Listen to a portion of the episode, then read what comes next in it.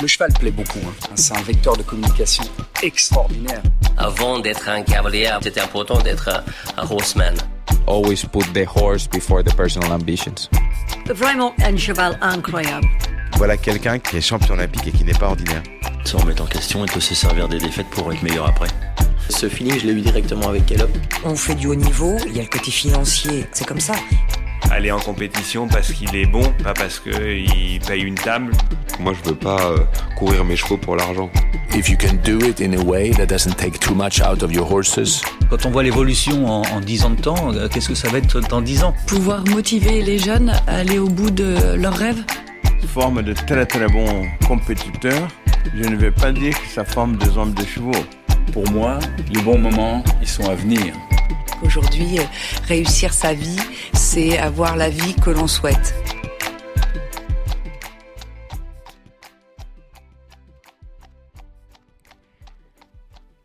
Ça y est, nous y sommes, l'année olympique. Tous les yeux sont rivés sur Paris 2024, à commencer par ceux de nos cavaliers français.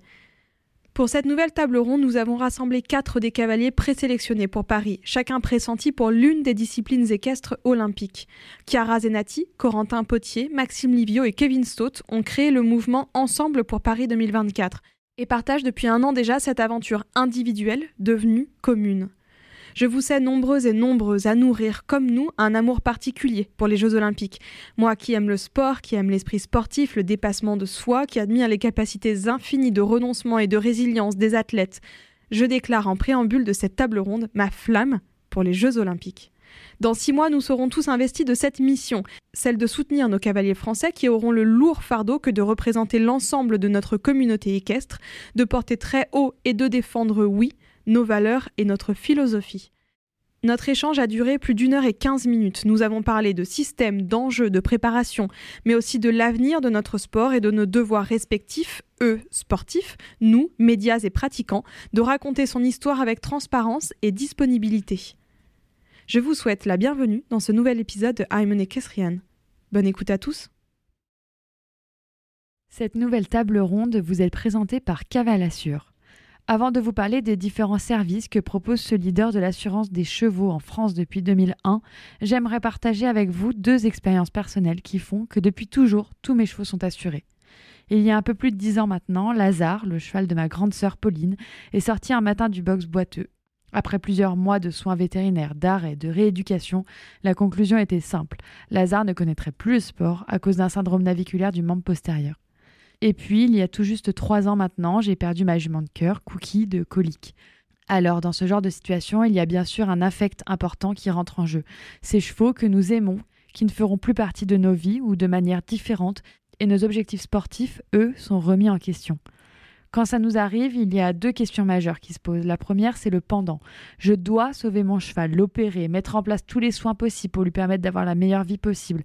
Mais est-ce que j'ai les moyens de financer tout cela? Et puis vient le après, lorsque, comme ce fut notre cas, Lazare ne pouvait plus faire de sport et que Cookie n'a pas pu être sauvé. On se demande alors comment rebondir personnellement et sportivement. J'ai eu la chance, dans ces deux cas, d'avoir des chevaux très bien assurés, qui ont pu couvrir tous les frais vétérinaires, et je n'ai jamais eu besoin de me soucier de problèmes de coups en cas de blessure, d'accident, de colique. Et j'ai été capable, à tout moment et en toutes circonstances, de faire le meilleur choix possible pour eux.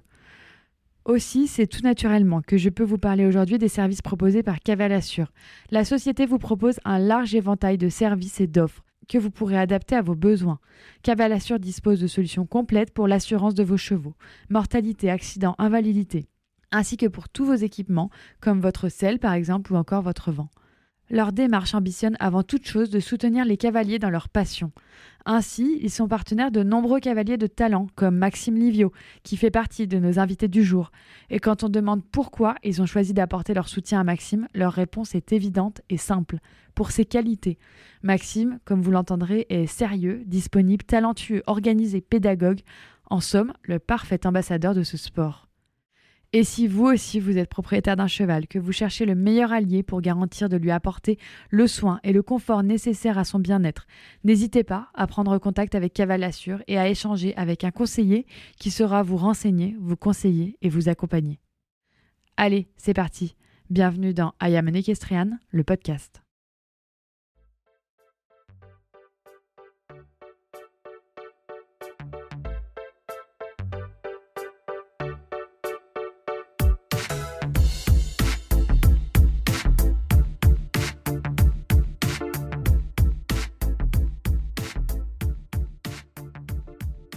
Si vous êtes prêts, je me lance. Bonjour euh, Chiara, je vais commencer par toi parce que tu es la seule représentante féminine autour de cette table en dehors de nous deux. euh, bonjour Chiara, Corentin, Maxime et Kevin. Merci euh, d'avoir accepté cette invitation. On euh, vous rassemble ici, on est en marge du jumping de Bordeaux. Et alors aujourd'hui on est à exactement 176 jours, soit 5 semaines ou 6 mois du coup d'envoi des Jeux Olympiques de Paris 2024.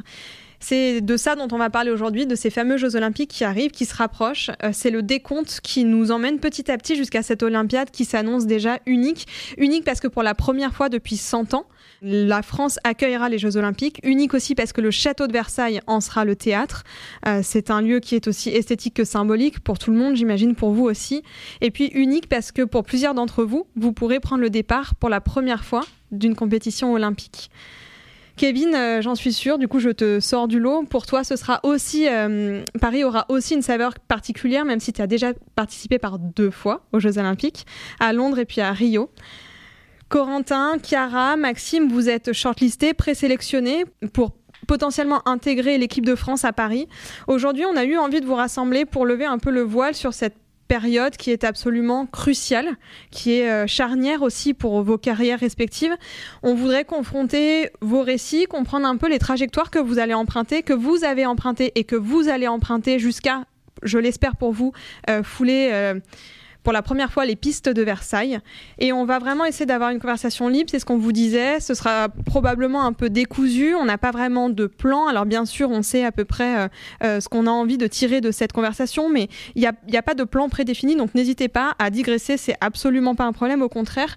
Nous, on a un seul objectif dans cette table ronde, c'est de comprendre, grâce à vous, ce qui fait que les Jeux olympiques sont un événement aussi particulier pour les athlètes et notamment pour les sports équestres. On va commencer en vous demandant un truc assez simple finalement, je crois. Euh, on aimerait que vous nous décriviez en un mot dans quel état d'esprit est-ce que vous êtes aujourd'hui? À, tu disais, 176, 176 jours des Jeux olympiques de Paris Kevin, lance-toi. en un mot, l'état d'esprit ou ouais, L'état d'esprit. Euh, l'état d'esprit euh, plutôt euh, confiant. Ok. Corentin? On fait dans l'ordre de la table, hein, tout oui, simplement. Voilà. J'allais dire perplexe, mais euh, c'est pas tellement le mot. C'est en même temps extrêmement proche, en même temps extrêmement loin. Euh, il, reste, il reste beaucoup de temps, il reste beaucoup de concours, donc euh, une, une, espèce de, si je devais dire un mot, une, une sorte de sérénité, on est obligé d'avoir parce que ce qui peut se passer encore. C'est toujours difficile ouais, de, de, demander un mot à Corentin. Ah, putain, ça commence, ça commence. Une phrase. En une phrase. Non mais développe non, si Corentin. En une phrase, t'en auras 10. donc un mot, c'est bien. non, c'est ouais, c'est, je pense qu'il faut, il faut garder la tête froide. Et j'essaye de garder la tête froide. Ok. Merci. Maxime euh, Moi, je dirais, euh, je dirais en deux mots, euh, motivé et prudent. Et toi, Chiara? Bah, Déjà pressé, parce que, bah, parce que ça arrive vite et un peu stressé. Un peu un stressé. Peu stressé. Et pourtant, si, si je me trompe pas, j'ai dit une bêtise dans l'intro, tu as déjà participé aux Jeux Olympiques. Oui. J'ai participé aux Jeux de Tokyo. De Tokyo, ok, donc les derniers. À mon avis, vous la stressez plus que l'épreuve qu'elle aura affrontée cet wow. été. bon, bah alors justement, Chiara, est-ce que tu pourrais un peu nous raconter cette, euh, cette participation à tes premiers Jeux Olympiques? Comment est-ce que tu les avais vécus Et du coup, euh, via cette expérience, comment est-ce que tu abordes euh, ceux qui vont potentiellement arriver? Alors déjà, euh, c'était pas du tout prévu parce que j'ai commencé à monter en international en 2019. Ah Donc, oui, c'était très rapide. C'était très rapide. Et euh, pendant le confinement, euh, ma chef d'équipe me dit euh, Tu es invitée aux Jeux de Tokyo, parce que j'avais fait une belle performance. Et après, j'avais juste à me préparer mentalement, physiquement et avec mon cheval pour être prête. Et après, bah, ça a été assez compliqué parce que j'étais loin de ma famille, loin de ma, ma mère. Donc ça, ça a été un peu dur. Mais après, bah, avec les gens qui m'entourent, euh, l'équipe, euh, mon entraîneur et tout, euh, tout s'est bien passé. Ils ont... Et ça s'est déroulé comme une compétition normale. Vous avez, bah, Kevin et Chiara, déjà participé aux Jeux Olympiques. Est-ce que vous pouvez nous dire, d'après vous, pourquoi c'est si important en fait? Pourquoi les Jeux Olympiques, c'est vraiment le Saint Graal dans le monde sportif pour quasiment tous les sports Je sors quelques sports parce que je sais que pour certains sports, finalement, le niveau olympique n'est pas forcément représentatif du niveau euh, Coupe du Monde ou du niveau mondial, mais pour quasiment l'ensemble des sports, les JO, c'est vraiment à part. Il y a aussi une espèce de ferveur nationale qui se crée. Euh, on suit beaucoup plus le sport d'une manière générale. Euh, c'est vraiment à part, mais vous qui l'avez vécu de l'intérieur, qu'est-ce qui fait que monter les Jeux Olympiques, c'est pas monter la finale Coupe du Monde ou monter ni même le championnat du monde? Bah, Pour moi, les Jeux, c'est, c'est gros. Toute l'équipe euh, de France est réunie euh, sur un seul site. Donc, euh, je sais pas décrire. C'est incroyable, je trouve. Je sais pas ce que tu en penses, toi, Kevin. Oui, c'est le sentiment de, vraiment représenter tout le sport d'une nation. Généralement, on est habitué à faire des épreuves par équipe selon nos disciplines. Et, tu représentes vraiment l'équitation et, la France, mais là c'est le, sport en, général avec cette dimension d'universalité qui est propre aux Jeux Olympiques. Et, je vois pour, euh, comme vous ne me posez pas la question, mais la différence qu'il y a eu entre, euh, entre, Kevin. entre Londres et, Rio, c'est justement la stratégie qui avait été euh, décidée par le, staff fédéral pour Londres, c'était de, de, rester un petit peu coupé de cette ambiance-là. C'est-à-dire qu'on n'était pas logé au village, on était très proche de de notre site, du site où euh, les épreuves euh, équestres se, déroulaient. Et du coup, on, vivait vraiment ça comme, euh, comme un championnat normal. C'était pour nous une sorte de, championnat du monde. Mais évidemment, c'est pas la seule raison pour laquelle on, a contre-performé là-bas. C'est surtout parce qu'on n'a pas assez bien monté, ça c'est sûr.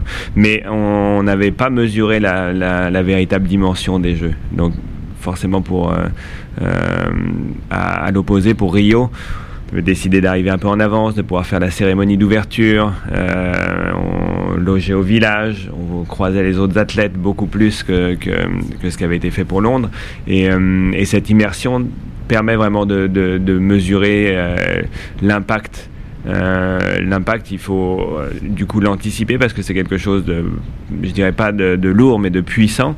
Euh, et, et, quand tu reçois justement toute cette énergie, tous ces athlètes, tous ces gens que tu croises, et, et, et je dirais en étant complètement euh, éloigné de cette hiérarchie dans le sport. C'est-à-dire que n'importe quel sport, tu ramènes une médaille, euh, elle a le, le, le, même poids, elle a la même valeur que ce soit pour euh, une discipline plutôt méconnue que comme une discipline phare. D'ailleurs, à Rio, vous étiez la première médaille française en or? Oh, le non, complet. Hein. C'était le concours complet. C'était le concours complet. Vous, les cavaliers, vous avez ramené la première médaille d'or et c'est vrai que ça a fait un ça a fait un tumulte dans la presse, c'était incroyable. Il y a eu la, première euh, sur le magazine L'équipe, c'est assez fou. Euh, jamais on voit ça. Je voulais vous demander, Corentin et Maxime, vous qui justement euh, ambitionnez de participer à, Paris, vous avez entendu les les divergences euh, qu'a vécu euh, Kevin au sein de l'équipe de France entre Londres et Rio. Est-ce que vous pensez justement que si vous arrivez jusqu'à Paris, vous allez essayer d'être immergé dans l'ambiance olympique avec cérémonie d'ouverture, avec village olympique, ou est-ce que vous allez peut-être essayer de conserver ce que vous avez, le, on va dire le fonctionnement, le process que vous avez habituellement euh, comme un championnat, avec votre temps de concentration, avec votre routine très habituelle et peut-être un peu plus loin aussi de l'effervescence? Je pense que beaucoup de ces choix ne nous appartiendront pas, tout d'abord. Le fait de participer, de loger au village olympique ou non, euh, de participer à la cérémonie d'ouverture, euh, voilà, ça ne repose pas forcément que sur nous. Euh, maintenant, je pense qu'effectivement, c'est important de, de s'imprégner, comme vient de dire Kevin, c'est important de s'imprégner et de prendre conscience de l'importance de l'événement, d'autant plus que c'est en France. Mais en tout cas pour moi, euh, l'objectif, ça sera de, ne pas changer une équipe qui gagne, pas changer une routine qui gagne, euh, ou en tout cas qui gagne, qui, fonctionne euh, correctement. donc c'est vraiment, ça va être un jeu d'équilibriste dont il va falloir parler et préparer bien en amont pour être sûr de la stratégie à adopter à l'instant T. Euh, ouais, je partage assez, assez ce sentiment. En plus, il était bref pour une fois, donc euh, c'était facile à comprendre. Euh, non, vraiment, je, je, je, je pense qu'il faut faire attention de ne pas devenir euh, spectateur aux Jeux Olympiques. Euh, moi, j'ai eu la chance de les vivre une fois en tant que, qu'entraîneur. J'ai fait aussi plusieurs jeux asiatiques qui se rapprochent vraiment de cette ambiance-là, où c'est dans des grosses métropoles, où il y a des gros villages athlètes, des, des, des, des, temps de bus interminables pour euh, rejoindre les différents sites et tout. Donc, euh, c'est sûr que ce, cette organisation-là nous sort forcément de la routine habituel quand on est à l'hôtel ou dans nos camions et, et, il, faut, il faut être capable de s'y adapter. Euh, mais, euh, mais je pense vraiment qu'il faut rester, euh, faut rester acteur de son épreuve, de garder en tête son objectif. Et, euh, j'essaie vraiment de faire attention de, profiter un maximum à chaque fois qu'on a des temps libres dans notre routine, parce que c'est pas commun et parce qu'on le vivra peut-être qu'une fois mais euh, faire attention de ne pas devenir spectateur. Euh, L'objectif, c'est pas d'aller aux Jeux Olympiques, c'est d'y performer. Donc, euh, donc voilà, nous par exemple, pour le complet, on a le, la visite vétérinaire le, le, jour de la cérémonie d'ouverture et le dressage le lendemain, sachant que tous les d'habitude, on a un peu le choix d'y aller ou pas y aller en fonction de si on passe le premier jour ou le deuxième jour de dressage. Là, ça a été tout condensé pour qu'il n'y ait qu'une seule journée de dressage. Donc on, on va tous passer le, le, le, lendemain de la cérémonie et et c'est vrai que ça va, être, magique cette cérémonie, mais c'est, euh, ça va nous faire quitter le site très tôt, euh, passer des heures debout avant de monter sur les bateaux, euh, rentrer très tard, alors que la veille du dressage, on a plutôt envie de remonter son cheval, de, de regarder comment il va, comment il est, donc voilà, je pense que par la force des choses, on sera plus acteur que spectateur et, et qu'il faut se méfier de, de garder cet équilibre-là. Tu as déjà le planning bien en tête quand même là Ouais. Alors Maxime, justement, je vais continuer un peu avec toi. Euh, tu as représenté la France à de grandes échéances et à plusieurs euh, grands championnats, que ce soit en tant que cavalier mais aussi en tant qu'entraîneur, tu l'as évoqué juste avant. Est-ce que tu peux nous parler euh, justement de cette Olympiade-là? Alors tu as dit que tu étais euh, motivé et prudent. C'est ça. Euh, en quoi est-ce qu'elle est aussi particulière pour toi euh, On pense et on imagine bien sûr que le fait de courir euh, le concours complet à Versailles, c'est aussi quelque chose de très particulier. Est-ce que tu peux nous parler un peu de ça? Alors c'est vrai que ça fait, je crois maintenant de 12 ans que je suis dans le top 20 mondial et, numéro 1 français. J'ai pas encore fait les, les Jeux olympiques. Ça fait du coup trois Olympiades qui me passent un peu sous le nez. Une fois un cheval trop jeune, une fois un cheval trop vieux, une fois un cheval blessé, une fois.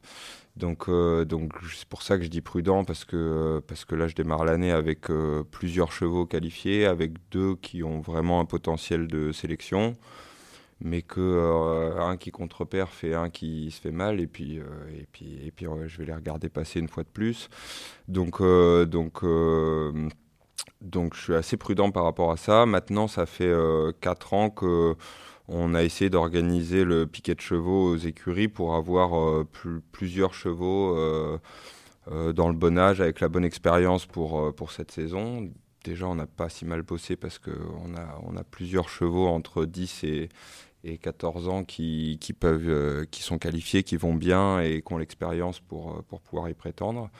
Maintenant, on sait que ça se resserre là, donc il, faut, il va falloir être intelligent pour euh, confirmer le statut euh, sans pousser trop, trop les machines et, les garder fra fraîches pour, pour, pour cet été. voilà pourquoi je suis motivé et prudent. je pense que c'est vraiment vraiment possible euh, euh, d'y être et, d'y être avec des chevaux qui, qui peuvent avoir de l'ambition là-bas. Maintenant, il faut rester euh, à sa place et puis faire le boulot tous les jours pour que ça arrive. On va en reparler hein, de cette préparation qui est en plus hyper spécifique à 25 semaines. C'est à la fois c'est encore beaucoup, à la fois c'est rien. Il peut tout et rien se passer. Mais on va peut-être juste finir ce tour de table. Corentin, on voulait parler un peu avec toi du dressage pendant euh, quelques années. J'ai pas envie de dire décennies pour pas être mauvaise langue, mais c'est vrai, le, dressage français a été tenu un peu à l'écart quand même. On a eu parfois des difficultés à qualifier des cavaliers euh, euh, aux Jeux Olympiques. On n'avait pas forcément d'équipe, on avait des cavaliers individuels qui partaient, mais pas l'équipe. Maintenant, ça y est, la France a quand même constitué une équipe de dressage qui est solide, qui peut se permettre aussi d'aller tutoyer les grandes nations de dressage historiques et puis qui, toutes celles qui ont perdu performé récemment dans, toutes les derniers, dans tous les derniers championnats et les dernières échéances.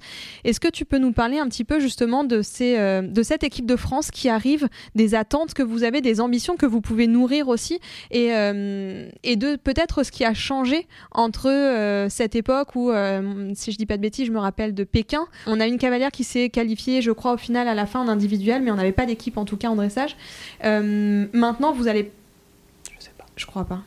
Peut-être. Bon, j'ai peur de dire une bêtise. Non, mais... non, il y avait Julia, en tout cas, ça c'est sûr, Julia Chevagne qui était à, à, Pékin et pour le reste de l'équipe, je sais pas, peut-être pas. Je vais vérifier, je le remettrai dans les notes si jamais il y avait une équipe, pardon pour tous ceux qui étaient qualifiés que j'ai oublié.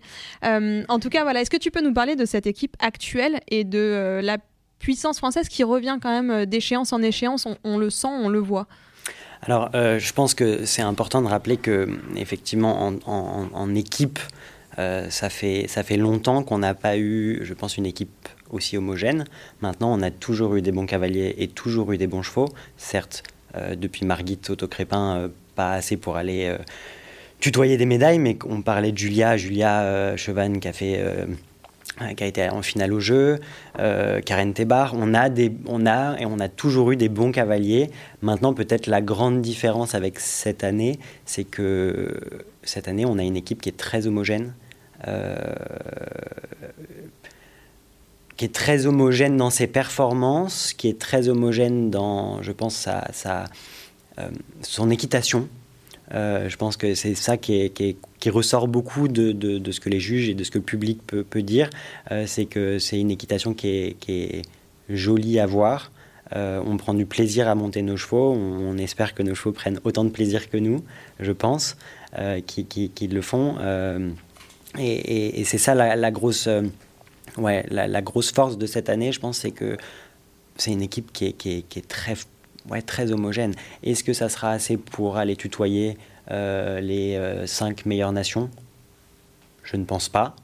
Euh, après, effectivement, c'est un format qui est aussi différent, avec trois cavaliers seulement, pas de drop score.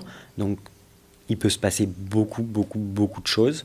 mais toujours est-il que, oui, on a, on a en tout cas des, ambitions de de faire ce qu'on sait faire, de montrer ce qu'on peut faire. Et, euh, et, si à la clé, il y a euh, une, une, bonne performance par équipe, sans même parler de médaille, mais une bonne performance par équipe, ça sera, ça sera une vraie victoire. C'était pas Pékin, c'était Londres. Et effectivement, c'était l'Olympiade suivante où on n'avait que Jessica oui, Michel Jessica, en, ouais. en, individuel. Et à Pékin, il y en avait, il y avait une équipe. Il y avait trois, il y avait trois cavaliers. Ouais, il n'y avait ouais. pas d'équipe, mais trois cavaliers. Hum. Euh... Tu parlais, Maxime, à l'instant de ton système et des chevaux, qu'aujourd'hui tu avais plusieurs chevaux qui étaient potentiellement prêts à aller à Paris. Euh, ces championnats, c'est mais aussi en jeu un, un, réel enjeu économique. Vous avez sûrement tous des systèmes très différents. Euh, L'enjeu de base, ce sera évidemment de conserver les chevaux euh, qui pourront aller à Paris, euh, les garder évidemment prêts, mais aussi de les conserver. Est-ce qu'on peut rapidement revenir un peu sur vos systèmes respectifs? J'aimerais bien commencer par toi, Chiara, puisque toi, tu es soutenue euh, par l'IFCE, si je ne me trompe pas. Est-ce que tu peux nous parler un peu de en quoi c'est aussi important euh, pour toi d'avoir ce soutien et puis comment ça fonctionne? Oui, donc depuis 2019, je suis euh, à l'IFCE. Donc euh, ça s'est pas fait comme ça. Donc j'ai commencé le para en 2017 en national. Et ensuite, euh, j'ai voulu aller un peu plus loin, sauf que mon centre équestre ne pouvait pas me payer de cheval. Donc on a commencé à chercher des chevaux, mais ça a commencé à être un peu cher. Et euh, pour avoir un cheval pour moi toute seule, juste pour le para, c'était pas, pas possible. Et comme le monde équestre est petit, euh, quelqu'un connaissait Sébastien Goinex, écuyer du cadre noir qui a parlé de moi parce que bah, j'avais un potentiel. Sois, sois pas gêné, c'était mérité.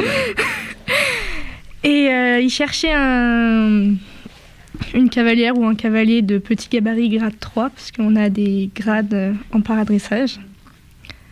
Je cherche un cheval et on s'est rencontrés, voilà, c'est ça. Et euh, je trouve que franchement d'être euh, soutenu par l'IFCE, c'est vraiment euh, incroyable parce que bah, j'ai euh, un cheval qu'on me prête, j'ai un écuyer qui m'entraîne, j'ai un soigneur aussi qui m'aide. Enfin, j'ai euh, plein de soutien et euh, je trouve ça vraiment incroyable d'être soutenu depuis 2019. Kevin, euh, toi, ton système, il a aussi beaucoup évolué euh, ces dernières années. Aujourd'hui, on te voit avec beaucoup de chevaux différents. Euh, c'est devenu un, un, vrai professionnel depuis quelques, ouais, quelques années. Exactement. euh... exactement. Euh, Est-ce que tu peux nous parler un peu bah, justement de comment ça fonctionne euh, chez toi à l'heure actuelle? Euh, On a évidemment spoté plusieurs chevaux hein, sous ta selle qui euh, semblent être capables d'aller sauter à Paris. Comment est-ce que tu vois les choses? Ouais, le système il évolue en permanence, euh, même au moment où on se parle. Ce que vous ne savez pas, c'est que le, le, système de Kiara, je le trouve très intéressant. Et je, on va utiliser son cheval aussi pour euh, le saut d'obstacle. euh, on est euh, non, il faut il faut juste s'adapter à la réalité euh, économique d'une filière. Le sport a été euh, sous, je dirais, un, un, soutien de mécénat euh, pendant la période Londres-Rio. Ça a évolué. On est plus, euh, en tout cas pour le saut d'obstacle, devenu des, euh, des producteurs et, et, du coup on crée une certaine valorisation autour de, de, des chevaux, ce qui veut dire des ventes à la fin pour être plus clair. Et, et, forcément on voit énormément de très très bons chevaux français qui ont été formés en France et qui évoluent sous scène internationale. après pour arriver à, du coup constituer une équipe performante dans les championnats, c'est compliqué, ce qui explique je pense que ça fait vous le saurez mieux que moi, je ne sais combien de championnats où on ne ramène pas de, médailles par équipe, alors que euh, il y a, il y a 7-8 ans, en saut d'obstacle, c'était, on, était, on était assez pertinent. Euh, du coup, il faut, euh, je pense, adapter euh, son, propre système à l'évolution du système général dans une, euh, dans une nation.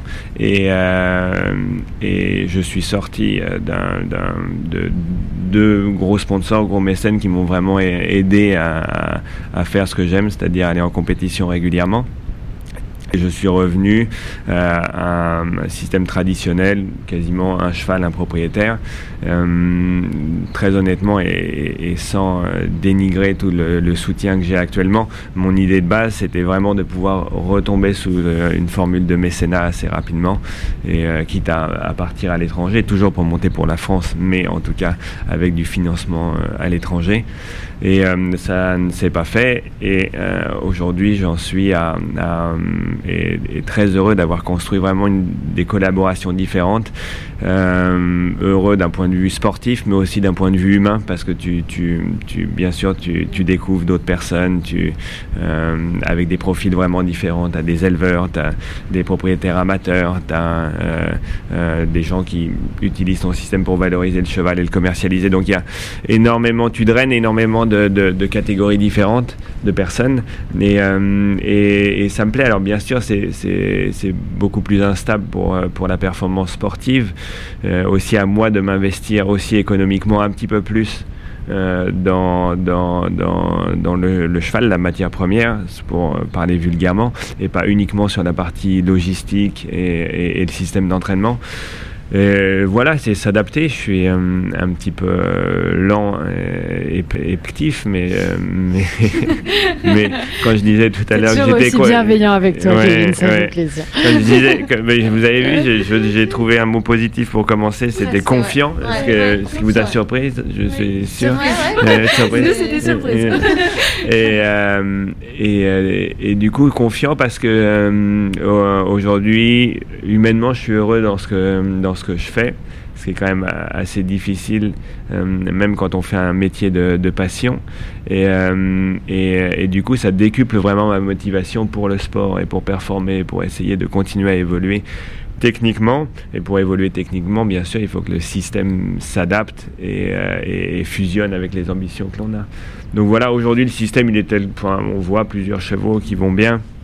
Euh, euh, J'espère encore euh, en retrouver dans les semaines qui viennent d'autres et, voilà et, essayer d'accélérer cette capacité d'adaptation pour que justement vraiment la complicité qui sera nécessaire au jeu avec un cheval pour sortir une bonne performance soit là au moment opportun chez la plupart des cavaliers, trouver un bon cheval, ça prend des années, des mois. Chez Kevin Saut, c'est des semaines. Mais c'est bien, j'aime bien.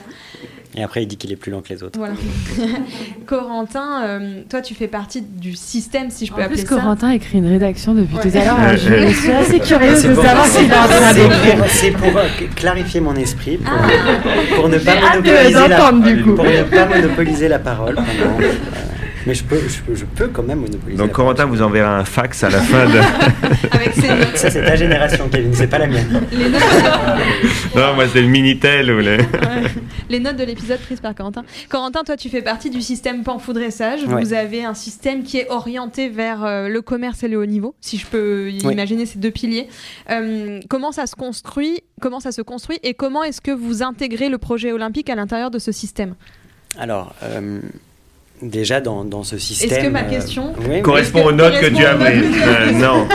Dans le système euh, Panfou dressage, la, la- la plus grosse difficulté, c'est qu'il y a déjà deux cavaliers équipés, euh, Camille et moi.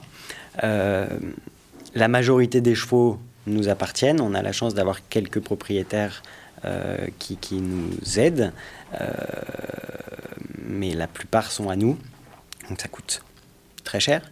Euh, ça nécessite une vraie, euh, ouais, une vraie structure derrière pour faire tourner le tout. Et effectivement, euh, c'est un équilibre qui est euh, euh, pas toujours aisé à trouver, mais qui est extrêmement marrant euh, que, de, que, de, que de, jouer entre euh, le commerce et euh, le haut niveau. Parce que les deux sont assez... euh, euh, les deux, l'un aide l'autre. euh, et l'autre aide l'un. Euh, c'est vrai que le, le haut niveau, c'est une vraie vitrine, c'est une publicité énorme euh, pour un cavalier et pour un, commerce. Euh, ça permet d'être plus crédible, euh, d'avoir plus de poids quand on dit quelque chose. Voilà, c'est une vraie autorité de fait qui se, qui se crée grâce à la compétition. Et, et à côté de ça, bah voilà, comme je le disais, le commerce permet aussi de financer, permet aussi de financer ce haut niveau. Donc c'est vraiment deux, deux- aspects qui se, qui se côtoient et qui se chevauchent les uns les autres assez régulièrement. Après, c'est vrai que le, le- je le fais. L'avantage qu'on a dans ce système, c'est qu'on ne le fait pas du tout par, euh, par euh, besoin. On adore faire du commerce, on adore travailler à l'international, parce que 80% de, de- de- des ventes de chevaux qu'on fait euh, sont, à l'étranger. Euh, et ça, c'est, pour nous, c'est, génial parce que ça nous fait grandir en tant que sportif aussi. euh, parce qu'on a la chance de rencontrer des gens du monde entier, d'aller entraîner en Inde, en Thaïlande, aux États-Unis, au fin fond du Texas. et ça, c'est, absolument super. Ça, te fait grandir en tant qu'homme et en tant qu'athlète. Euh, et puis, et puis en plus, je pense que on, on est donc dans ce, ce truc des jeux et quand même, on, est. deuxième point. Ouais, non, non, non, non, on arrive à la fin, on arrive à la fin. Et puis dans ce, dans Mais ce c'est truc. très intéressant, Maxime. enfin. Ouais, non, mais il aime bien me couper. Il bien. Dans, dans Donc cette, je reprends depuis le début. dans cette optique des jeux, j'espère que vous couperez hein, toutes les conneries Pas du tout, raconte. absolument. Ah non, regarde tout. hein. Euh, euh, Et bah du coup j'ai perdu ce que je voulais dire. Non, non, non, non, non. Dans cette optique des jeux quand même, où les, sports équestres sont de plus en plus remis en question, euh, le fait de pouvoir euh, aller à l'étranger, dans des pays émergents, aider quand même à, développer la discipline et à, et à faire en sorte que, voilà, il y ait de plus en plus de gens qui pratiquent ce sport, euh, mine de rien, c'est aussi une façon très détournée de, de, de s'assurer une certaine pérennité dans notre sport. Euh, je veux dire, c'est vrai, là, on était ensemble avec Maxime au, aux Jeux asiatiques cet été. Euh, on avait deux cavaliers indiens, nous, en, dressage. Euh, L'équipe d'Inde a gagné la médaille d'or. Et on voit une dynamique qui se crée dans ce pays suite à cette médaille d'or. C'est la première qu'ils aient jamais eue dans les sports équestres. C'est énorme. C'est énorme. Et se dire, hey, j'étais là. Et peut-être que l'Inde, dans 10 ans, va être un. Ou peut-être pas, mais en tout cas, va se développer. Ça, c'est génial. Et c'est rendre un peu de ce que de ce qu'on a pu euh, nous apporter, le rendre et, le- et- et- et le proposer à d'autres. Et ça, ça, je pense que c'est euh, ouais, c'est vraiment un aspect qui est, qui est assez chouette dans, dans, dans notre système, en tout cas. Maxime, si tu Toi veux qui, nous parler toi qui es moqueur, toi qui es très moqueur, alors euh, Euh, non, mais je suis, je, suis, je suis admiratif avant tout. Euh, Oh. c'est de te... Oh, oh, oh, Non, oh. c'est vrai. Euh, nous, on a une assez grosse structure à côté de, à côté de Saumur euh, qu'on a développé euh, selon différents piliers pour financer le sport. On, gagne beaucoup moins qu'en concours épique et, et, un petit peu plus qu'en dressage. euh, mais du coup, euh, ça veut dire qu'il faut vraiment euh, concevoir le système pour que hum, le sport soit pas dépendant de sa réussite pour, pour faire vivre toutes les équipes et toute la structure. Donc euh, j'adore enseigner, c'est pour ça que j'écoutais attentivement ce que tu disais à la fin, parce que je, retrouve la même chose et, je trouve que c'est vraiment intéressant euh, de transmettre. Euh, donc on a créé un sport-études il y a... Il y, a, il y a 10 ans, euh, qui accueille des élèves mineurs et, majeurs, français, étrangers, euh, en concours complet euh, principalement, mais de plus en plus en concours épique avec Mathilde, ma compagne, qui s'occupe d'eux. Euh, et puis on a un autre volet qui est le commerce de chevaux. Euh, surtout qu'en concours complet, on a une chance incroyable, c'est que les chevaux français se, font de la pub tous les ans aux échéances et que, et que du coup maintenant tous les cavaliers étrangers veulent un ou deux selles français dans leur dans leurs écuries, donc ça, ça, ça, booste euh, énormément cette partie-là, et il euh, et faut pas se le cacher, c'est une partie qui est vraiment euh, intéressante financièrement pour amener un peu de, de sécurité. La contrepartie de ça, c'est que c'est de plus en plus difficile de garder les chevaux parce que parce que les montants proposés sont de plus en plus indécents et que, comme disait Kevin, on n'a pas tellement de propriétaires en France qui ont les, les reins assez solides pour euh, refuser des, des offres trop importantes. Euh, ça m'amène au dernier pilier de l'écurie qui est le sport de haut niveau. Et moi, pour essayer de, de, de, compenser ça, j'ai créé beaucoup de syndications sur mes chevaux de, de sport. Ça veut dire qu'il y a euh, 2, 4, 10, 15 propriétaires par, euh, par cheval et ça, ça me permet d'être payé le juste prix du travail qu'on fournit avec toute l'équipe, parce qu'il n'y a, pas, a pas que le cavalier, il y a, y a, tous les gens autour, mais que ça coûte un prix raisonnable à chacun des, des propriétaires, et du coup ça leur permet d'accepter de, des projets sur du plus long terme et, et de refuser certaines ventes. Donc euh, voilà comment ça fonctionne. Après on est plutôt... Euh, on est plutôt euh au moment où ça va, on, a, on peut souffler et se dire que en vue des ils, jeux, ils seront plus vendus. Voilà, ils sont, enfin ils peuvent être vendus, mais pas à destination des jeux. Donc là, le, pour ces chevaux-là, le marché va un peu peut-être se calmer dans les, semaines et mois à venir. Et je rajouterai un truc en concours complet. Euh, D'ailleurs, on, on voit pas de même des gens qui ont beaucoup d'argent, ils vont pas acheter le meilleur cheval de la planète pour aller faire du haut niveau parce que ça ça fonctionne pas là où dans dans d'autres disciplines, on peut, euh, on l'a vu avec euh, l'équipe du Qatar à un moment donné, qui a acheté les meilleurs chevaux du monde avec des très bons pilotes. Et pendant une saison, une demi-saison, ça fonctionnait. Euh, c'est pas très durable, mais ça peut fonctionner. En concours complet, on n'a jamais vu euh, un, riche crack pilote acheter le cheval champion du monde de Michael Young parce que parce que ce cheval-là, il faisait ça avec ce cavalier-là. Et en concours complet, on est un tout petit peu préservé de ça. Euh, mais par contre, les très très bons chevaux quittent de plus en plus vite le territoire français parce que, parce que tout le monde en, en veut. C'est pour ça que Kevin voulait s'expatrier aussi, du coup. Il voulait suivre les très bons chevaux. Pour alimenter vos systèmes respectifs, vous avez euh, besoin d'autres éléments aussi. Vous avez besoin de visibilité, vous avez besoin euh, d'autres partenaires. Euh, ça peut être des équipementiers, ça peut être plein de choses, de l'alimentation, des assurances notamment. vous avez créé ce groupement ensemble vers 2024. ça fait neuf mois que vous qu'il a vu le jour, que vous essayez de le développer. C'est un groupement qui est informel, qui est aussi unique euh, dans ce sport, en tout cas dans les sports équestres. Est-ce que vous pouvez nous parler un petit peu de votre volonté commune? Qu'est-ce que euh, vous ambitionnez de faire à travers le groupement? Et puis aussi, à quel, euh, à quel besoin est-ce qu'il répond? Qu'est-ce que vous allez chercher et de quoi vous aurez besoin pour vous accompagner sur ces derniers, sur ces derniers virages avant Paris? Euh, je, je, je, prends la parole parce que j'ai été euh, à, à l'initiative au départ de, de, ce mouvement qui maintenant euh, est drivé par une équipe qui est là avec nous aujourd'hui et qui se fait discrète. Qui se fait discrète.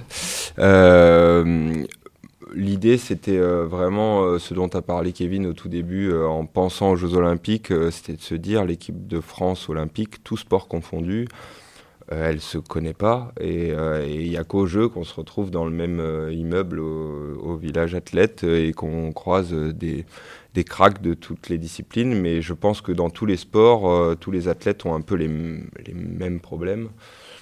Euh, de préparation physique, mentale, de budgétiser euh, une saison, de la faire financer. Euh, et je me suis dit, c'est quand même fou que au sein de cette équipe de France, cette grande équipe de France, il n'y ait pas plus de passerelles entre, entre les sports, entre les athlètes pour qu'ils pour qu'ils échangent, qu'ils communiquent, qu'ils s'enrichissent les uns des autres, parce que ça, je pense que ça peut très sérieusement rendre tout le monde meilleur de pouvoir rencontrer, que ça soit humainement ou sportivement.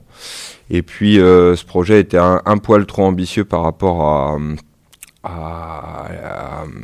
au temps qu'on pouvait y consacrer. Donc on, a essayé de, le faire qu'à l'intérieur de l'équitation. Euh, exactement avec le même fonctionnement en se disant c'est quand même fou, on est tous des cavaliers. Euh, avant ensemble avec Kevin on, avait dû se croiser cinq fois en dix ans parce que des fois il y a du concours complet en même temps que du CSO, parce qu'on a fait quand euh, les championnats du monde ensemble, parce que mais on se connaissait sans se connaître. Euh, et, euh, et puis c'est pareil dans, dans les autres disciplines. Donc l'idée c'était vraiment de se dire comment on peut créer un, groupe de discussion des, passerelles pour mieux se connaître et s'enrichir les uns des autres. Donc le, premier volet il est d'abord humain. Euh, se rencontrer, euh, discuter. Euh, et, à chaque fois qu'on fait des rencontres et qu'on a des discussions, c'est vraiment riche. Et après, le deuxième volet, il est médiatique. Euh, je pense que Chiara, elle, euh, elle a été. Elle kiffe la médiatisation. Elle, kiffe, grave. elle est à l'aise d'ailleurs. elle adore. non, mais elle, pourra en parler après. Mais, euh, mais c'est vrai que de, depuis qu'on a créé ce truc-là, il y a, y a, alors que c'est une des cavalières du groupe qui a déjà fait les jeux, et, et depuis qu'il y a ce, ce groupe-là, il y a plus de sollicitations. Le, le, le, le para est plus mis en valeur. Nous, on a vachement appris de ses difficultés, de comment elle gère euh, le truc et tout. Donc c'est vraiment euh, c'est le deuxième volet et on voit que ça fonctionne. Et le troisième volet, il est économique. L'idée, c'est que l'union fait la force et que on apporte un collectif qui a un potentiel de participer au jeu, avec euh, tous des parcours complètement différents, des vies différentes, des personnalités différentes, et que un collectif peut peut-être se vendre euh, mieux euh, à, des, partenaires euh, hors du monde du cheval qu'une seule personne. Donc, voilà les trois objectifs de ce groupe-là. On peut dire que le premier, il, est fonctionne bien et qu'il faut qu'on continue à accélérer sur les deux suivants. Corentin, tu as pris des notes. Euh, du coup, euh, on te propose de nous partager le fruit de ta réflexion. Non, mais c'est vrai, tout d'abord, c'est vrai qu'il faut, il faut, il faut vraiment remercier Maxime et, euh, et toute l'équipe qui est derrière parce que c'est c'est une super initiative. Euh, je me souviens encore quand, euh, quand Maxime m'a appelé, j'étais à Brico Dépôt. euh, et, et, j'avais dit directement, quand, quand, Maxime avait pitché, j'avais dit top là, enfin je veux dire, c'est génial, c'est génial, c'est une super idée, ça c'est d'une certaine façon ce qui nous manque dans l'équitation, parce que on a. C'est un sport individuel, mais le, le fait est que d'une façon ou d'une autre, et nous on le voit très bien euh, dans notre commerce, on a besoin des autres cavaliers. On a besoin pour l'économie, parce que par exemple, nous, pour nous, bah voilà, les autres cavaliers nous amènent leurs chevaux à vendre, mais, mais on a besoin, au-delà de juste cet aspect économique, on a besoin de pouvoir parler, de pouvoir confronter les idées, de pouvoir euh, oui, grandir, euh, aussi euh, boire une bière en terrasse et parler de tout et de rien avec des... enfin, on a besoin de ces échanges-là et, ça n'existe pas, juste le fait est que ça n'existe pas. Et, ça, pour ça, vraiment, merci Maxime. Un, autre aspect que, que, je trouve intéressant dans, dans, dans Ensemble, c'est que vraisemblablement, c'est en vue des jeux, mais c'est une aventure qui s'arrêtera pas au jeu. Euh, je ne sais pas si vous voudrez continuer ensuite après, mais j'imagine, j'espère. Si on pouvait trouver un autre dresseur, moins bavard, euh, moi je continue avec plaisir. Moi plus jeune cavalier de euh, Et, ça, c'est vrai que si ça s'arrête pas au jeu, si ça, non mais j'ai l'habitude. Hein. si ça s'arrête pas au jeu, bah c'est formidable. Et il faut pas que ça s'arrête au jeu. Il faut qu'on continue, il faut qu'on continue à se rassembler, à mettre d'autres gens dans la boucle et, et, et, en faire un truc plus grand, plus grand que juste nos simples vies individuelles.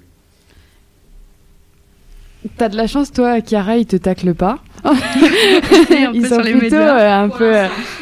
Toi, qui es la plus jeune, euh, qui est euh, alors visiblement pas la, moins expérimentée, mais qu'est-ce que tu tires de tout ça finalement? Bah déjà, enfin, je reviens un peu à ce que dit Corentin. Déjà, je trouve que l'initiative de Maxime c'est super parce que bah, de regrouper toutes les disciplines olympiques, bah, un groupe comme ça, c'est pas commun. Enfin, on n'a pas l'occasion de voir tout ça. Et euh, faire un regroupement comme ça, ça nous permet aussi d'échanger sur, le, sur nos problématiques. Sur, euh, bah, par exemple, euh, ce que j'arrive pas à faire à une main, peut-être que Maxime pourra m'aider à trouver un autre moyen, peut-être avec, je sais pas, la mise en scène ou quoi, je sais pas. Enfin, on, apporte toujours un petit Corentin avec ses deux mains a beaucoup plus de mal que toi avec une seule, hein, donc. voilà, donc je pourrais apporter quelque chose un peu plus qu'à Corentin à une main, que lui pourrait m'apporter plus je trouve c'est un échange. C'était super. Non, mais sur ce, c'était c'est quand même vrai. Quand on a été chez Maxime donc pour ce rassemblement, on a tous essayé de, sauf Kevin qui a pas voulu se ridiculiser. Exactement. Euh, on a tous monté à une main, euh, euh, avec le même système qu'à Chiara. Ça s'appelle un palonnier. Ouais, voilà, palmier. Palonnier. Oui, oui, je connais cette théorie. Euh, et c'était, super parce que d'une certaine façon, enfin moi en tout cas, je me suis, je suis monté dessus, je me suis dit ouais, bah c'est, c'est très proche, c'est très proche de ce qu'on fait, c'est, et, du coup, bah c'est, ça permet de mettre euh, des mots sur une sensation qu'on n'a pas. Euh, et, c'était, c'était, c'était génial parce que et, même pour euh, quand, moi quand je suis rentré à la maison je me suis dit ok j'avais cette sensation comment je peux la reproduire sur mes chevaux. Enfin voilà, ça, ça, ça fait réfléchir. T'achètes les rennes. voilà. Tu voulais en acheter un d'ailleurs. Je voulais en acheter un parce que je trouve ça, je trouve ça génial pour apprendre aux gens, pour euh, et puis même pour moi, pour pouvoir euh, parfois ressentir cette sensation qui est qui est d'une certaine façon extrêmement euh, juste et pure, parce qu'il n'y a pas à une main, on peut beaucoup moins tricher qu'à deux. et c'était, ça m'a beaucoup fait réfléchir ensuite, et, et rien que pour ça, c'était super, quoi. C'était super de se rencontrer et de, pouvoir essayer ça. C'est exactement ce que je voulais vous demander. Je voulais vous demander de tous ces premiers temps d'échange et de travail que vous avez eu en commun, qu'est-ce qu'il en est ressorti et qu'est-ce que vous avez de manière extrêmement concrète et pratique Une cirrhose. oui, alors, euh, j'ai voulu dire qu'il y avait plein de réunions, on n'avait pas été invités. J'aimerais bien, Adrien, que les prochaines, on soit là parce que. Visiblement, on passe des bons moments. Mais... Déjà que dans la salle d'à côté, il y a du champagne et pas ici. Ouais, et c'est vrai.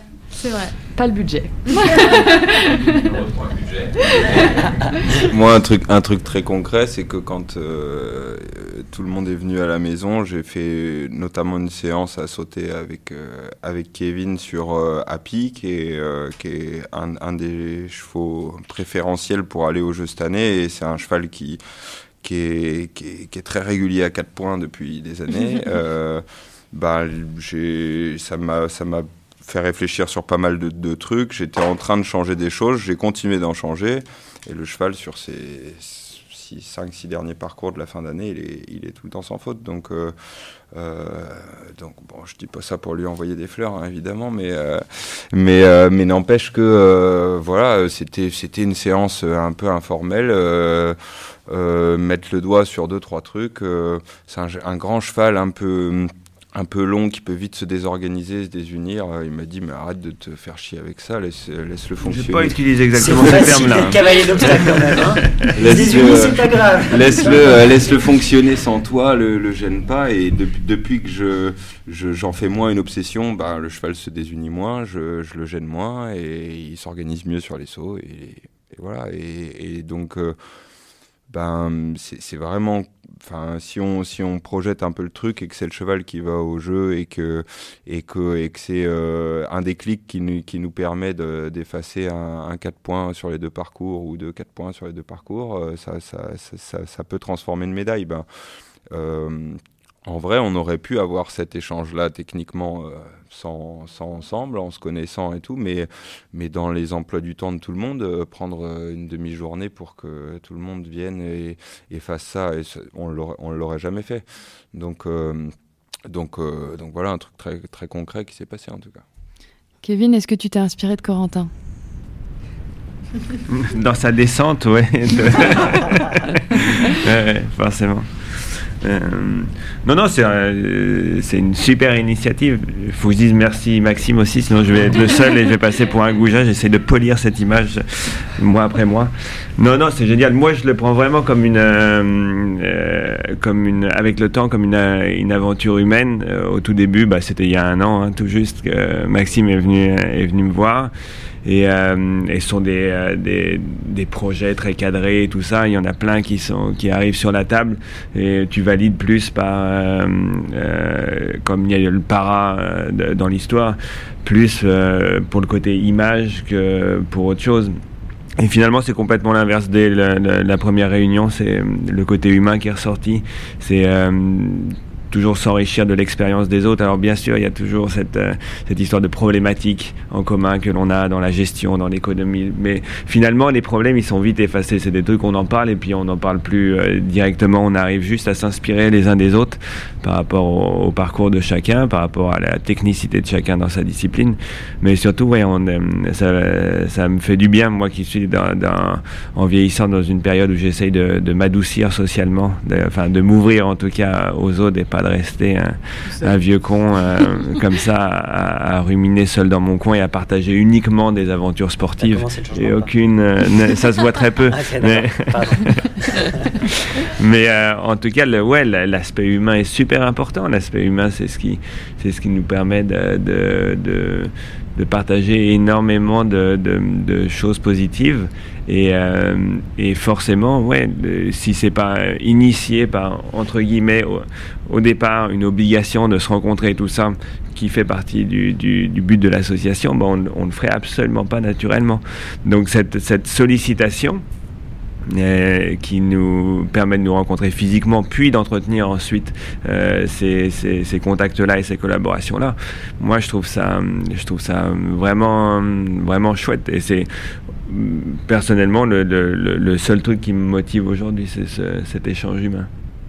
Et, et, on a une petite pensée pour euh, Marie Van bah, der Heyden qui peut pas être avec nous parce qu'elle est partie faire une partie de sa saison. Euh, aux États-Unis, mais elle vous aurait fait bien marrer parce qu'elle nous fait, elle nous fait beaucoup rire quand, on, quand ouais. on se regroupe et son, et son histoire et son parcours euh, est, est juste exemplaire, euh, incroyable. C'était une cavalière de concours complet hein, avant son accident euh, et qu'aujourd'hui elle soit euh, l'outsider de notre groupe, euh, mais, euh, mais que, mais que ça, ça, enfin, on a déjà échangé pas mal avec elle sur le fait que ça, ça lui donnait un, un, surplus de, de, de motivation ou de, ou de, confiance de se dire bon bah si j'y suis, il faut que ça marche et, et donc c'est voilà, elle, elle, elle, nous aurait fait bien marrer être là avec nous, mais mais une petite pensée mais pour que elle. partie remise. Voilà. Et du coup, si on se projette, vous pourriez être euh, tous les cinq 4, 5 euh, ensemble à Paris, ça aurait encore une signification particulière, encore une dimension autre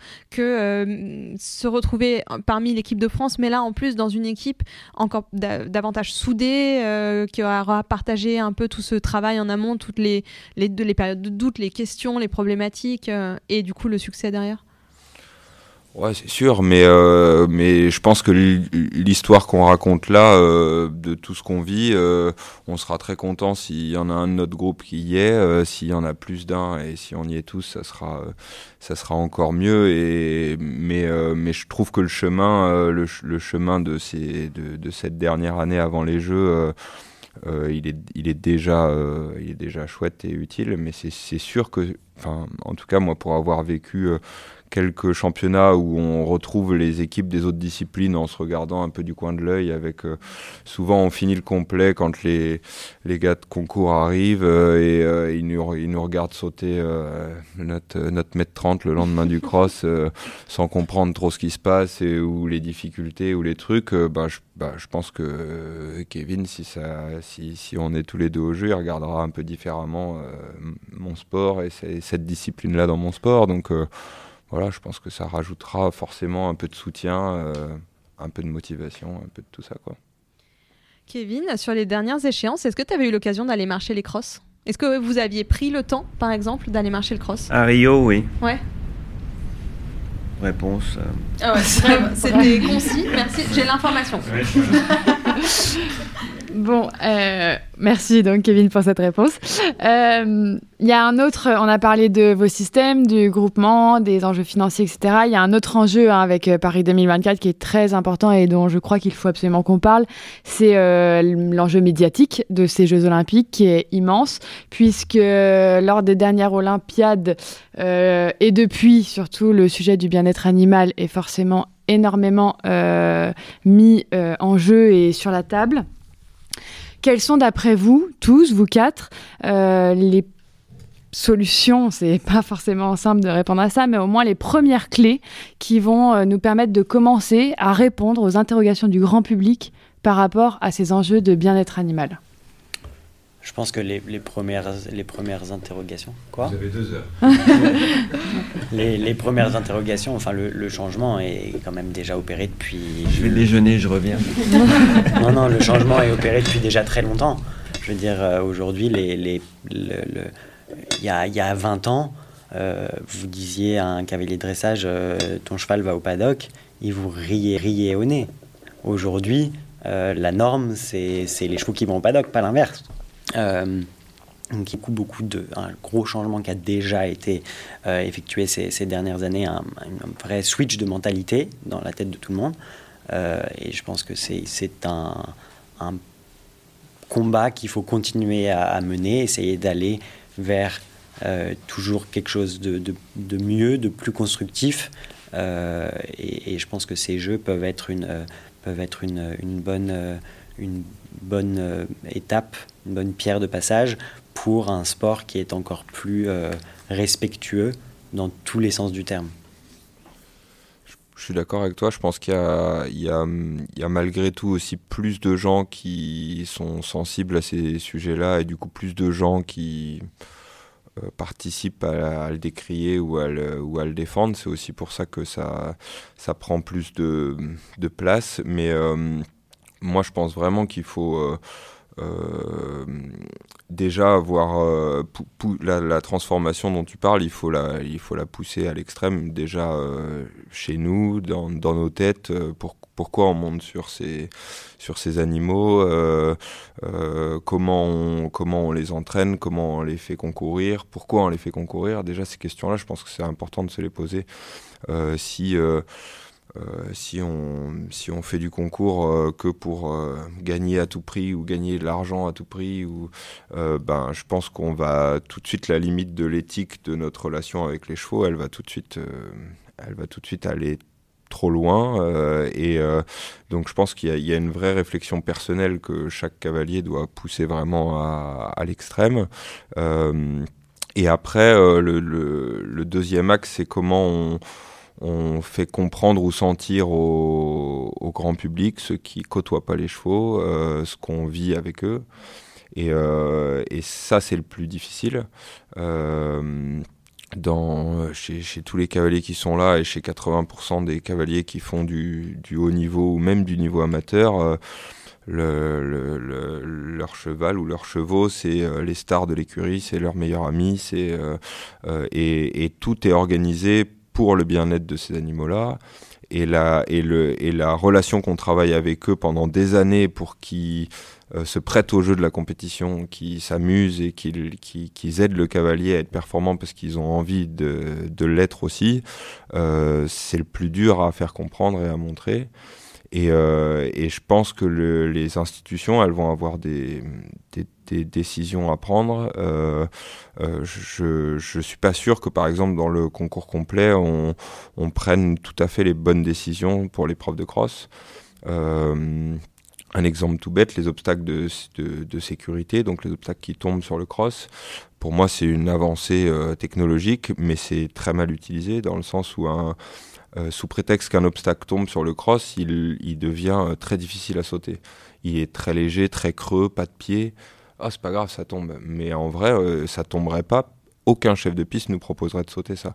Donc sous prétexte que ça tombe, on nous met une difficulté technique supplémentaire qui n'aide pas la sécurité, qui n'aide pas le cheval à sauter. Et puis souvent, ils nous le mettent au milieu d'une bonne ligne droite à la 9 minute de cross. Donc euh, le, moment où le cheval euh, est déséquilibré par 9 euh, minutes de galop et il n'y a que l'action du cavalier de le freiner, de lui demander un effort qui va nous permettre de le sauter. Bah, pour moi, c'est une bonne idée mal utilisée. Et et je pense vraiment que et je pense vraiment que toutes les décisions qui vont être prises dans les dans les mois et années qui viennent vont avoir des, conséquences euh, très très importantes. Est-ce que vous avez parfois le sentiment d'être attendu au tournant? Parce que c'est Paris, parce que c'est la génération, parce que les revendications euh, augmentent et se concentrent euh, de plus en plus sur notre sport? Ou est-ce que quelque part, vous, vous évoluez presque dans une bulle et que vous ne le ressentez pas? Non, on est obligé de. On est, attendu au tournant, il ne faut pas se le cacher, mais on est attendu au tournant parce qu'on est aussi, d'une certaine façon, des figures euh, médiatiques à notre petite échelle. Euh, on est bien sûr attendu au tournant, on doit être autant que faire se peut euh, irréprochable. Est-ce que quelqu'un peut être à chaque moment de sa vie irréprochable et faire la bonne action au bon moment? Je ne pense pas. Euh, peut-être que ce qui est intéressant, c'est de, réfléchir tous ensemble à comment on peut euh, faire évoluer le sport. Euh, c'est vrai que le fait de se dire on va être scruté, ça peut faire peur, mais je pense qu'il faut, il faut avoir une discussion avant et se, et se, et se, et se tourner vers. ouais, se, réfléchir tous ensemble à, à, comment, comment faire au mieux. Si on a ça, le fait d'être attendu au tournant, ça ne doit pas nous faire peur. Ça doit juste être une partie intégrante de notre vie et du choix de vie qu'on a fait. Kevin, est-ce que tu peux peut-être nous partager aussi ton point de vue, toi qui as eu, euh, par le biais de tes positions, euh, de nombreuses discussions avec les instances euh, fédérales, internationales notamment. c'est un sujet qui est intimement lié aussi à la décision qui a été prise de faire une équipe à trois. donc est-ce que tu peux nous donner un peu ton point de vue là-dessus? On adore. Ça, on, a, on, a, bah déjà discuté. Euh, pour les auditeurs, faites référence au à podcast tous les de Genève. Où Kevin est apparu. non, non, bien, bien sûr qu'il y a des décisions, euh, encore une fois, de, de, de, de, règlement pour les Jeux Olympiques spécifiquement qui euh, correspondent pas à, à la dangerosité de notre sport à partir du moment où tu mets quelqu'un qui n'a pas de niveau d'aller euh, sauter des épreuves ou même de, de, de, faire une reprise, encore plus d'aller sur le cross. Euh, à mon avis, l'universalité ne correspond pas euh, à forcément euh, donner les bonnes images parce qu'encore une fois, on est, on est, je suis convaincu qu'on n'est que sur un, problème de forme et absolument pas un problème de fond. Le haut niveau reste l'élixir, la, la, plus belle chose à montrer pour le bien-être animal. Euh, je suis convaincu que tous ceux qui font du haut niveau aujourd'hui et qui ont le niveau de le faire sont des gens qui sont techniquement euh, au sommet de leur art, donc euh, aucun problème, et qui sont vraiment des, femmes et des hommes de chevaux. Maintenant, il faut savoir le montrer. Euh, il suffit pas d'avancer de, bêtement cette, euh, cette phrase-là. Donc la forme, c'est d'avoir d'être au niveau des, des, institutions, des fédérations nationales, euh, au niveau de l'organisation de notre, euh, de notre staff euh, marketing médiatique, qui ait une meilleure communication pour montrer ces choses-là. Maxime disait effectivement la complicité qu'on essaye de créer avec un cheval pour aller chercher une médaille olympique, ça demande une passion, un amour, un feeling et un ressenti qui est, tellement avancé que ces choses-là, le public, je dirais, novice qui est souvent celui qui a justement pendant les jeux, euh, ne, peut pas percevoir si on n'arrive pas à l'alimenter un tout petit peu avec ça. Donc plutôt que de subir sans arrêt, euh, c'est, euh, je dirais, nos détracteurs qui disent ok votre sport honnêtement, il respecte pas le bien-être animal et tout ça. C'est à nous d'arriver intelligemment à anticiper ça. On ne doit pas sans arrêt subir les questions en disant est-ce que votre sport respecte le bien-être animal? Bien sûr que oui. Je suis désolé, le haut niveau, ça reste comme dans beaucoup de disciplines mais nous sommes en équitation de ceux qui œuvrent le plus euh, au bien-être animal. Maintenant, c'est comment le, montrer. Donc, tous ces problèmes de fond sont des faux problèmes le, le, souci, c'est que trop souvent, il y a des choses qui sortent et qui sont des informations qui sont non contrôlées et qui montrent au grand public euh, euh le, vraiment le, le, mauvais aspect qui est, qui est, qui est, absolument pas celui qui, qui est représenté aujourd'hui. Dans, dans, l'équipe, les seuls papiers qui sont sortis dans le complet, euh, c'est depuis Rio quasiment, euh, malgré les grandes performances qu'il y a eu en France, c'est euh, un accident mortel d'un cavalier qui, qui, qui s'est tué en Australie. Ou, donc, donc je pense qu'il y a un vrai enjeu médiatique aussi. c'est je, je, je te rejoins complètement sur le fait de parler des, bonnes choses, autant peut-être, euh, si ce n'est plus, que, des mauvaises choses. Quoi. Si, si à chaque fois qu'un euh, abonné de l'équipe euh, voit un article sur le concours complet, c'est pour dire qu'il y a eu un mort.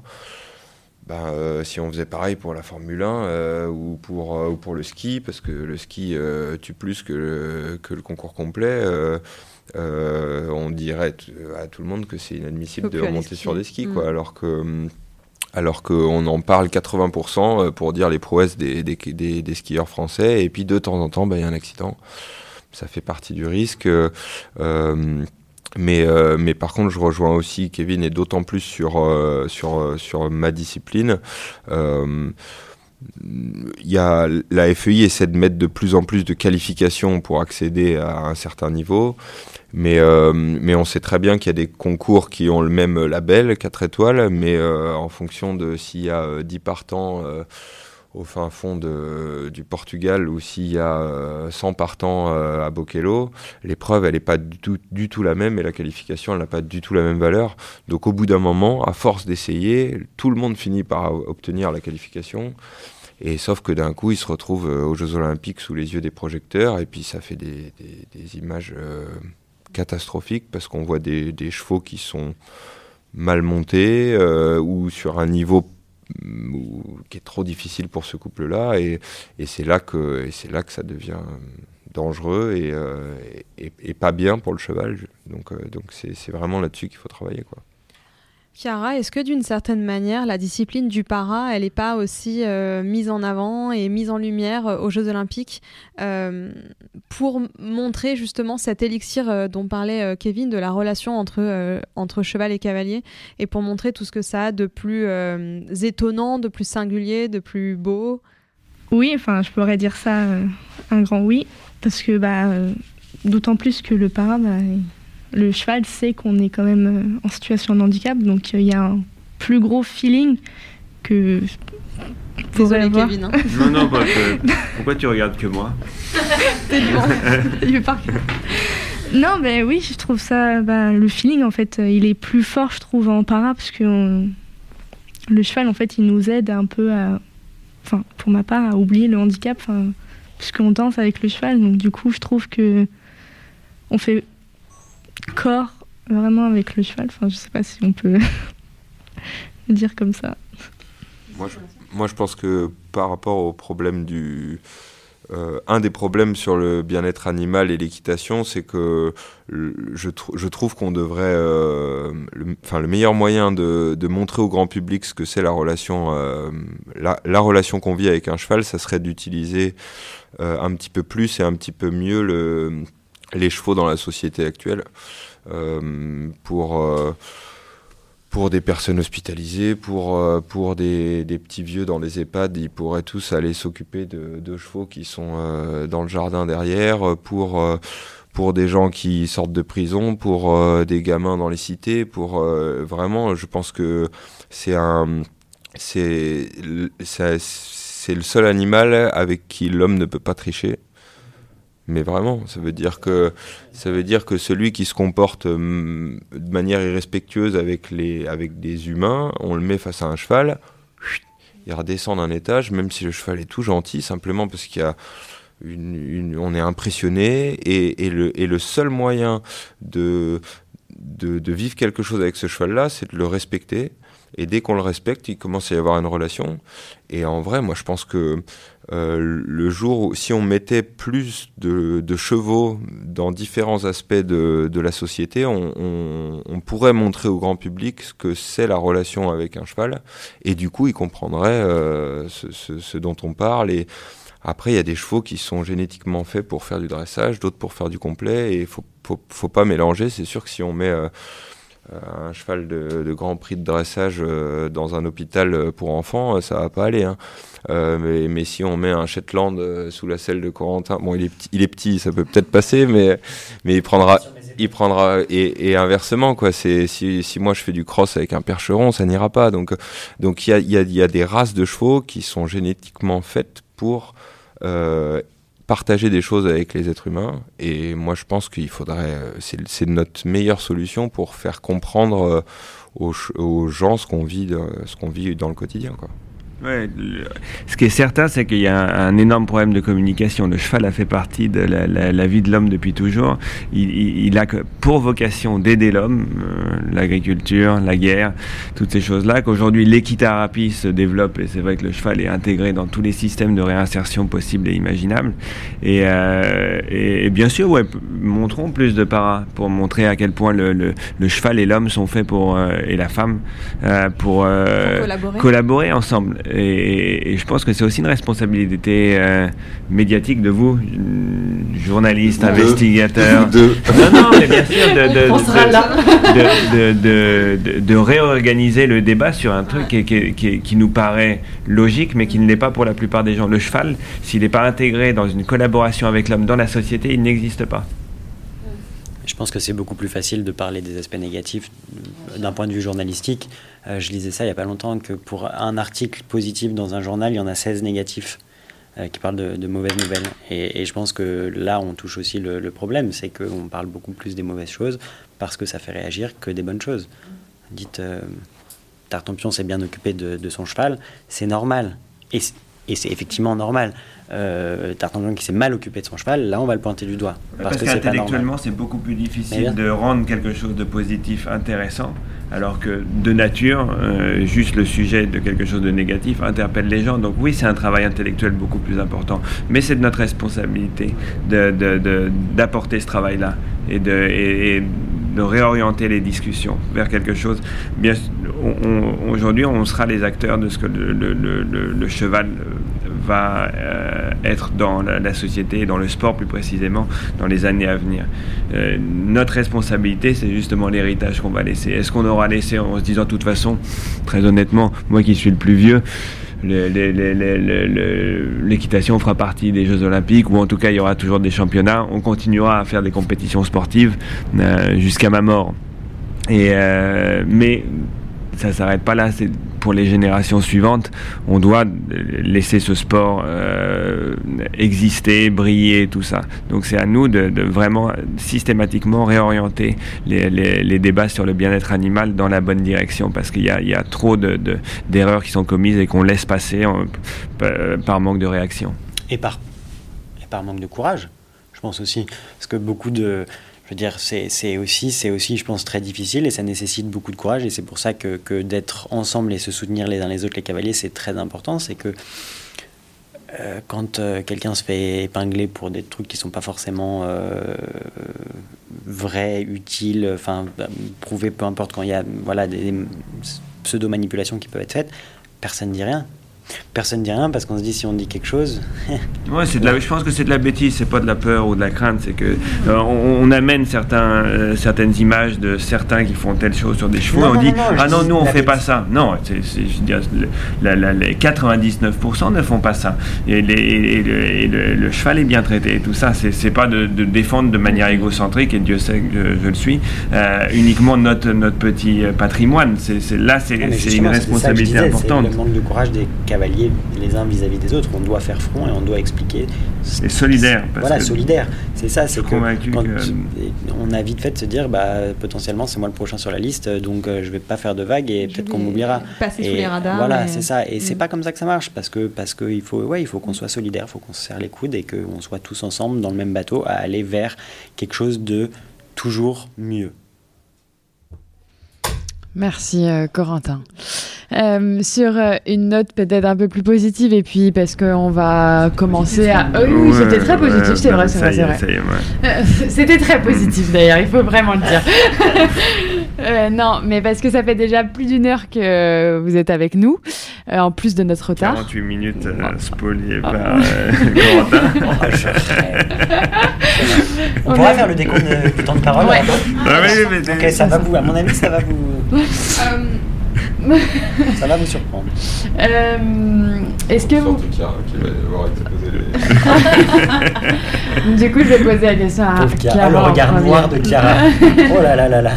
On va le mettre sur vidéo celui-là. Est-ce que euh, vous pourriez nous parler un peu de votre programme sportif, euh, celui qui arrive dans les semaines, mois à venir, en vue euh, potentiellement donc de Paris 2024 Chiara?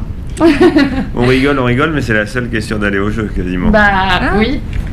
Rien n'est ga- garanti. Rien Ne n'est pas comme garanti. Kevin Stott. Mais non, mais parce que rien n'est garanti. Ça se trouve, je peux me blesser ou le cheval peut être blessé. Enfin, C'est on comme, sait pas. comme pour Alors, dans autres, euh, trois autres cavaliers qui sont ici. Ton plan théorique, ce serait là pour l'instant, comment s'est organisée ta saison si tout se déroule comme prévu? Alors déjà, j'ai changé euh, mon entraînement. Déjà, depuis mars 2023, je suis à temps plein à Saumur pour un, un entraînement quotidien à cheval et à pied. Et après, pour ma saison sportive, euh, j'ai commencé euh, sur un stage euh, il y a 15 jours. Et ensuite, mon premier concours, c'est à Fontainebleau en avril. Ensuite, je fais trois concours d'affilée, plus un concours pour les sélections. Et après, on a trois semaines de stage pour. euh, Donc là, on parle en tout et pour tout de cinq compétitions en fait. c'est ça. C'est peu. C'est- C'est c'est beaucoup, mais c'est c'est peu C'est- finalement. Pour, Non, euh, je trouve que c'est beaucoup parce que Ah bah, ouais. c'est. Enfin, pour les sélections, c'est bien. saisons. très différent. C'est c'est ça. Et en fait, bah, pour être sélectionné, il faut un quota de concours. Après, il y a beaucoup de contraintes sur le fait qu'il y a beaucoup de transport pour les chevaux, donc ça coûte aussi énormément pour les chevaux. Donc pour ça, il faut réduire un peu le temps de trajet. Sachant Pour les jeux à Paris, ça va. Pour un cheval qui a que- que 18 à ans. Tokyo. Voilà, le mien a 18 ans maintenant et euh, Donc le préserver tout en Tout euh, le- optimisant le travail jusqu'à Paris. c'est ça. Donc on, euh, on fait un petit travail et quand, il faut- quand, les quand les compétitions arrivent, là on augmente un peu la charge tout en respectant euh, le bien. Le, le cheval de ses besoins et de ce qu'il est capable de faire pour euh, le préserver au max parce que c'est ses dernières compétitions. On donnera la parole à Kevin en dernier parce que c'est celui qui va le plus tourner. Maxime, on sait que le concours complet, c'est aussi peu d'événements finalement. Comment ça s'organise? Qu'est-ce que tu as prévu de faire euh, jusqu'à Paris Alors c'est vrai que cette année on a une stratégie euh, sur toute la première partie de saison qui est vraiment tournée autour des jeux. Ça veut dire qu'on va, je, je vais, je vais même pas euh, faire les 5 étoiles de début de saison, alors que je pourrais avoir un, cheval ou deux à, dédier euh, pour ce circuit-là, mais mais je- j'ai envie de euh, rester le plus proche possible de, toutes les compétitions de sélection qui vont être et, être au plus proche du groupe fédéral euh, euh, toute, cette première partie de saison, d'autant plus que l'échéance est assez tôt et que ça laissera vraiment de la place pour aller faire les, les 3-5 étoiles de, fin d'année.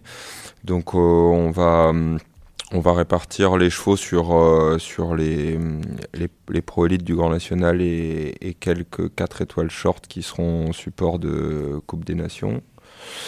Euh, Happy devrait faire 4 épreuves, euh, épreuves d'ici, la sélection qui sera fin juin après les, les Master Pro à Vitel.